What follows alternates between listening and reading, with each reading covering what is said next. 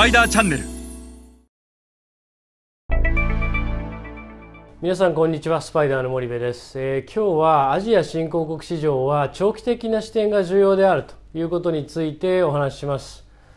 えー、成熟した市場と未成熟の市場では企業の投資期間は大きく異なります。アジア新興国市場で日本で行うような投資の深さであったり投資の期間を取ってしまうとせっかく得られるはずの大きな利益を得られないという結果につながります。今日はアジア新興国市場は長期的な視点が重要であるということについて一緒に学んでいきましょ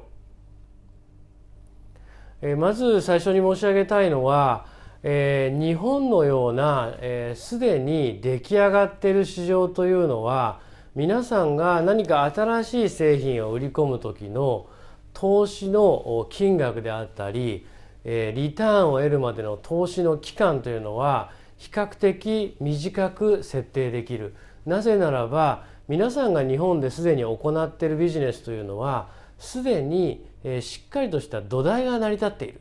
例えば皆さんの会社の知名度であったり市場や小売や中間流通に対する信頼えそして皆さんの業務のオペレーションノウハウあらゆる土台がすでに整った市場で新しい製品を投入すると。当然皆さん過去の経験から勝ちパターン負けパターン、えどうやったらこれが売れるのかそんなノウハウも全てある中で皆さんの投資の額は比較的小さく済むしリターンを得るまでの投資の期間も比較的小さくて済む。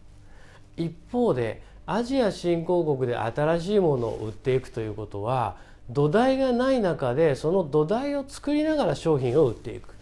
例えば、えー、中間流通や小売りの信頼消費者の信頼支持、えー、皆さんの会社やブランドの知名度現地の市場で業務を回すオペレーションの経験であったりノウハウこんなものが全くない中でその商品を売り込むわけですから当然その土台を作りながら、えー、収益を得ていかないといけない。え当然販売チャンネルもない中で、え販売チャンネルへの投資。さまざまな投資を行うためにアジア新興国ではその投資の期間が日本とは比較にならないぐらい、え長くなってしまう。そしてその額も大きくなってしまう。しかし日本の市場はすでに少子高齢化で人口が減少していて先細り。一方でアジア新興国は中間層の爆発的な拡大と経済成長で今後も大きな成長が見込まれていると。そうなると長い間投資をしたとしてもそのリターンは莫大なリターンが返ってくる。したがってアジア新興国では